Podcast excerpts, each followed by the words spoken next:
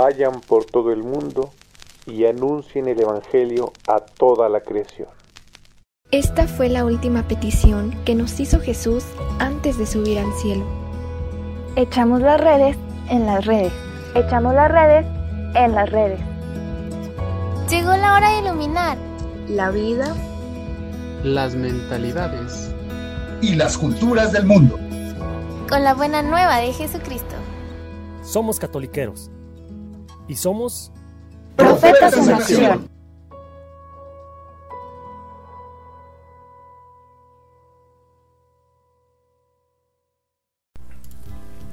Muy buenas tardes, queridos hermanos. Espero estén muy bendecidos por Dios. Aquí Luis de Blanco de nueva cuenta en un nuevo episodio de Catoliqueros antes de comenzar el tema del día de hoy me gustaría ofrecer una disculpa desde lo más profundo de mi corazón porque eh, evidentemente como pueden darse cuenta el episodio se retrasó un poco. Esto debido a fallas técnicas que, presentaba aquí el lugar donde puedo grabar este, estos episodios. Entonces una disculpa por, por, por mi retraso pero ya estamos aquí de nueva cuenta para desmenuzar un poquito más la palabra de Dios la voluntad del Señor.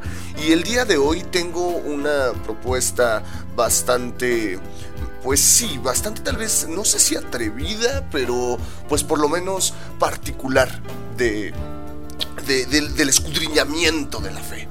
Vamos a comenzar con la lectura del Evangelio del día de hoy, eh, de la fecha en la que se está grabando este podcast, que es la lectura del Santo Evangelio según San Mateo, capítulo 25, versículos del 1 al 13, que dice de esta manera. En aquel tiempo dijo Jesús a sus discípulos esta parábola.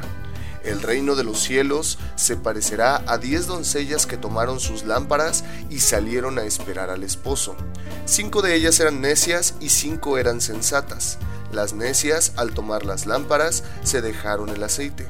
En cambio, las sensatas se llevaron alcuzas de aceite con las lámparas. El esposo tardaba. Les entró sueño a todas y se durmieron. A medianoche se oyó una voz. Que llegue el esposo, salid a recibirlo. Entonces se despertaron todas aquellas doncellas y se pusieron a preparar sus lámparas.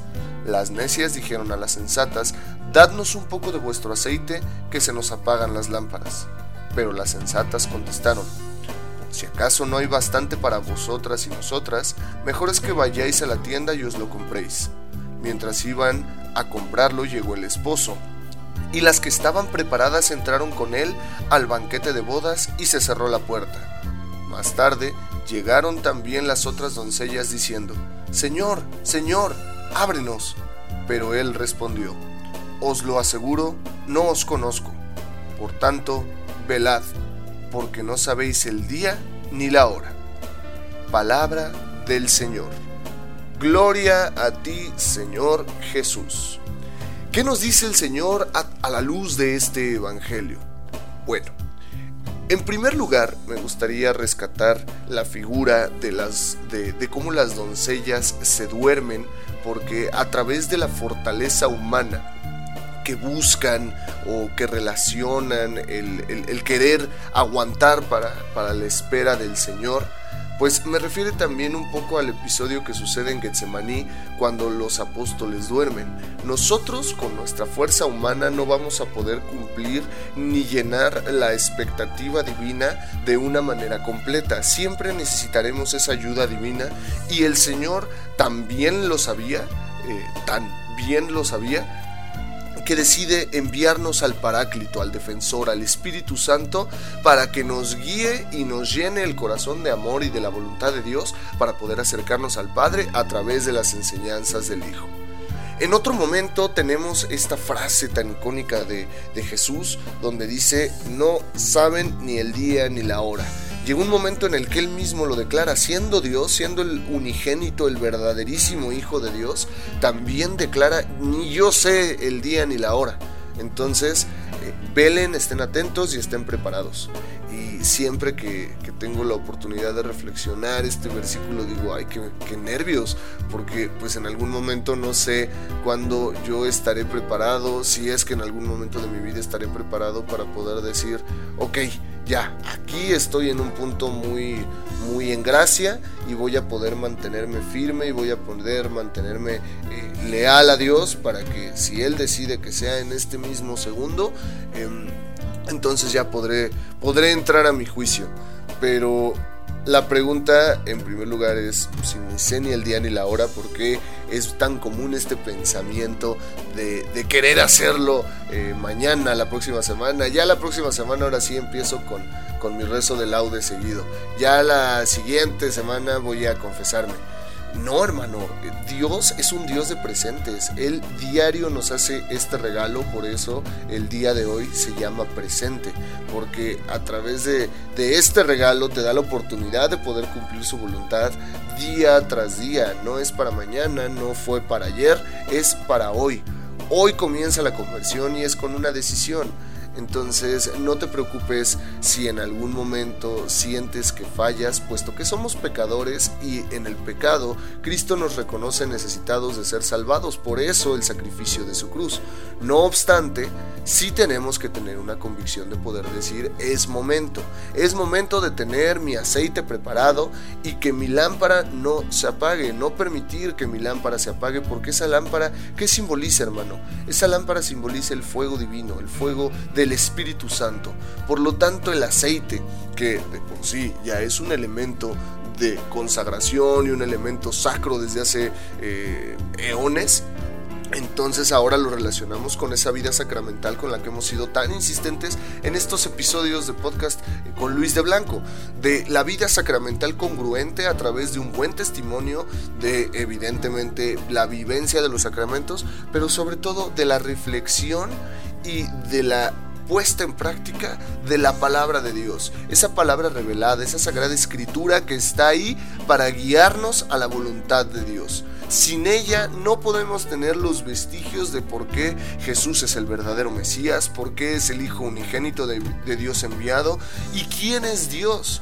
¿Quién es Dios? un, una persona tan grande, tan poderosa, que nos deja estas pistas de amor y que muchas veces tenemos eh, la, convicción o tenemos la decisión de tener nuestra Biblia abierta en nuestra casa porque abuelita nos dijo que, así este, llegarán las bendiciones, nunca debe de estar cerrada, siempre debe de estar abierta, pero ahí se queda y elegimos un versículo bien bonito en donde esté este padre que alguien se acerque y oh sí este el evangelio de San Juan yo los he elegido o, cantar de los cantares porque está bien padre pero no hermano la Biblia es para leerla la Biblia es para ser estudiada.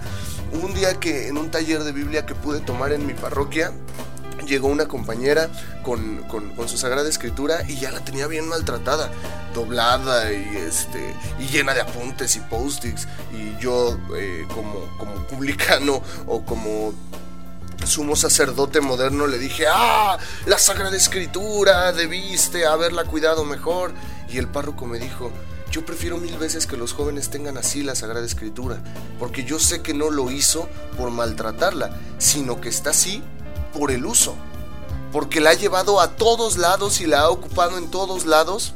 Y la palabra de Dios, al igual que nosotros, es una palabra viva. Sí es eterna, pero el material se desgasta, al igual que nosotros.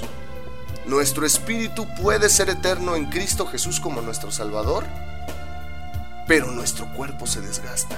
La carne es débil, pero el espíritu está pronto. Dije, ¡pum! Pues este mensaje fue cañón, cañón, cañón, cañón.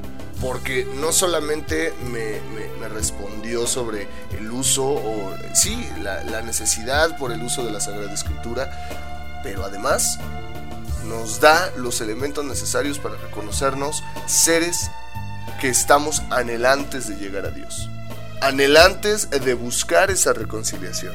Dije, órale, órale, órale, órale. Entonces, la decisión de seguir a Dios y la decisión de tener una conversión directa es, en primer lugar, del día a día y en segundo lugar, de una convicción muy fuerte. Voy a aprovechar este momento para dar un poco de testimonio. Eh, una vez en, la capilla en la que me reúno con mi grupo juvenil para, eh, para hacer oración todos los sábados, mi grupo orgullosamente Adonai Elohenu, eh, estábamos preparando todo para la oración. Entonces, eh, hay una alabanza muy, muy bonita que de hecho es de mis favoritas, no la he encontrado grabada, pero es, es de mis favoritas, que dice, David danzaba delante de Yahvé, no le importaba lo que pensaran de él. Al son de cítaras y arpas, danzaba con todas sus fuerzas y decía, más vil me voy a hacer para agradar a Yahvé. Bueno, esta alabanza, cada que el, coro eh, nos, nos permitía escucharla a través del talento que el Señor les ha regalado a cada uno de mis hermanos, me gusta mucho porque tiene un, ritmo muy, muy, muy movido, eh, te, invita a la danza, te invita... Bueno, es, increíble esta alabanza, como muchas otras, pero esta en particular toma protagonismo en mi testimonio porque estábamos preparando todo y eh, fue de, esos, eh, de esas semanas tan bendecidas, tan llenas de, Espíritu Santo, porque en el momento que entré al templo, Dios me permitió vivir esa oración no como, bueno, no como rutina, no como decir, bueno, pues es sábado, me toca ir a la oración y bueno.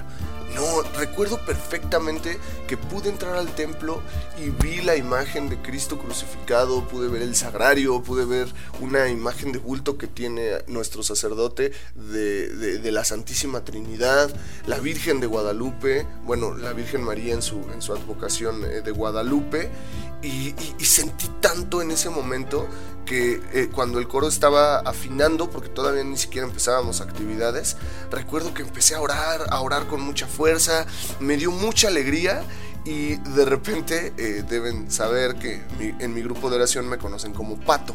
Entonces eh, recuerdo mucho que, mi hermano Ian eh, se me quedó viendo, mi hermano Javi se me quedó viendo, Ian en la guitarra, Javi en los teclados y Dani, hermano de Ian, baterista, este, se, se, siente la batería y empezaron a tocar los tres y empezaron a cantar y, y cambiaron la letra diciendo Pato danzaba delante de Yahvé no le importaba lo que, lo que pensaran de él.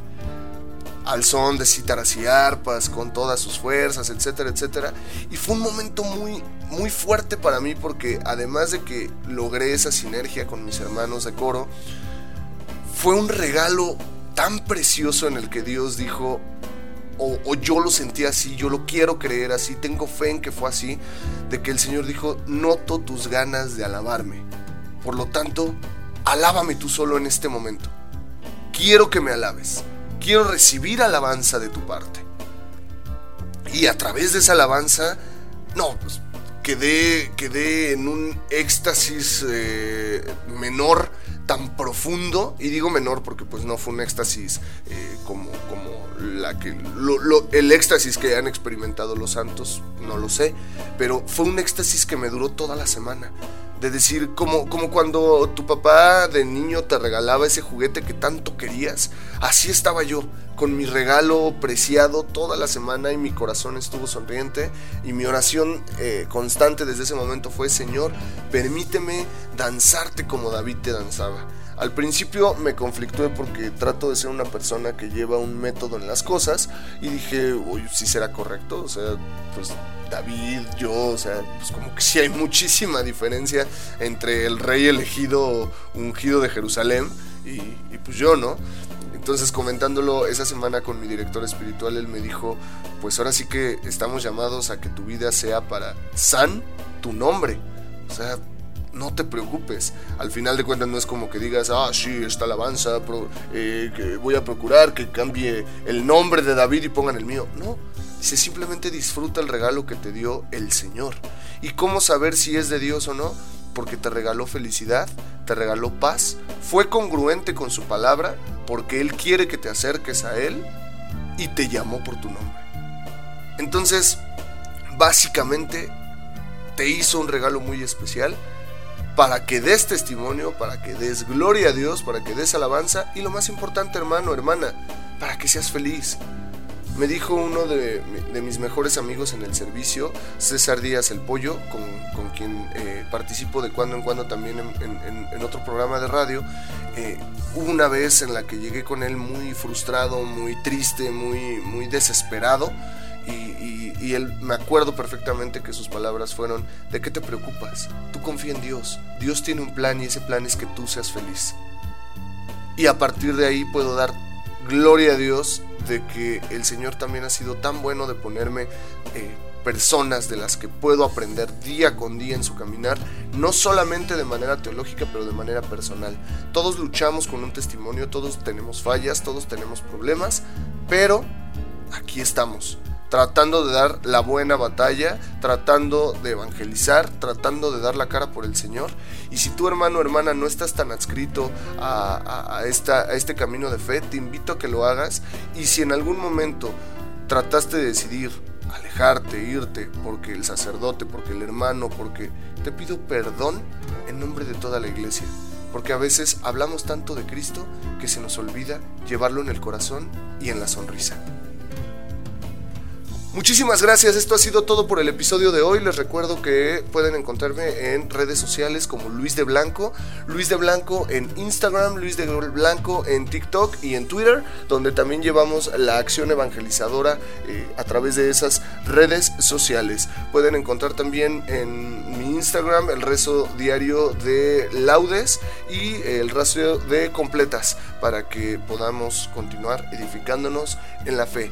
Dios los bendiga mucho y espero que este, este, esta entrega del podcast les haya servido de algo. Soy Luis de Blanco y agradezco mucho su estancia en este programa.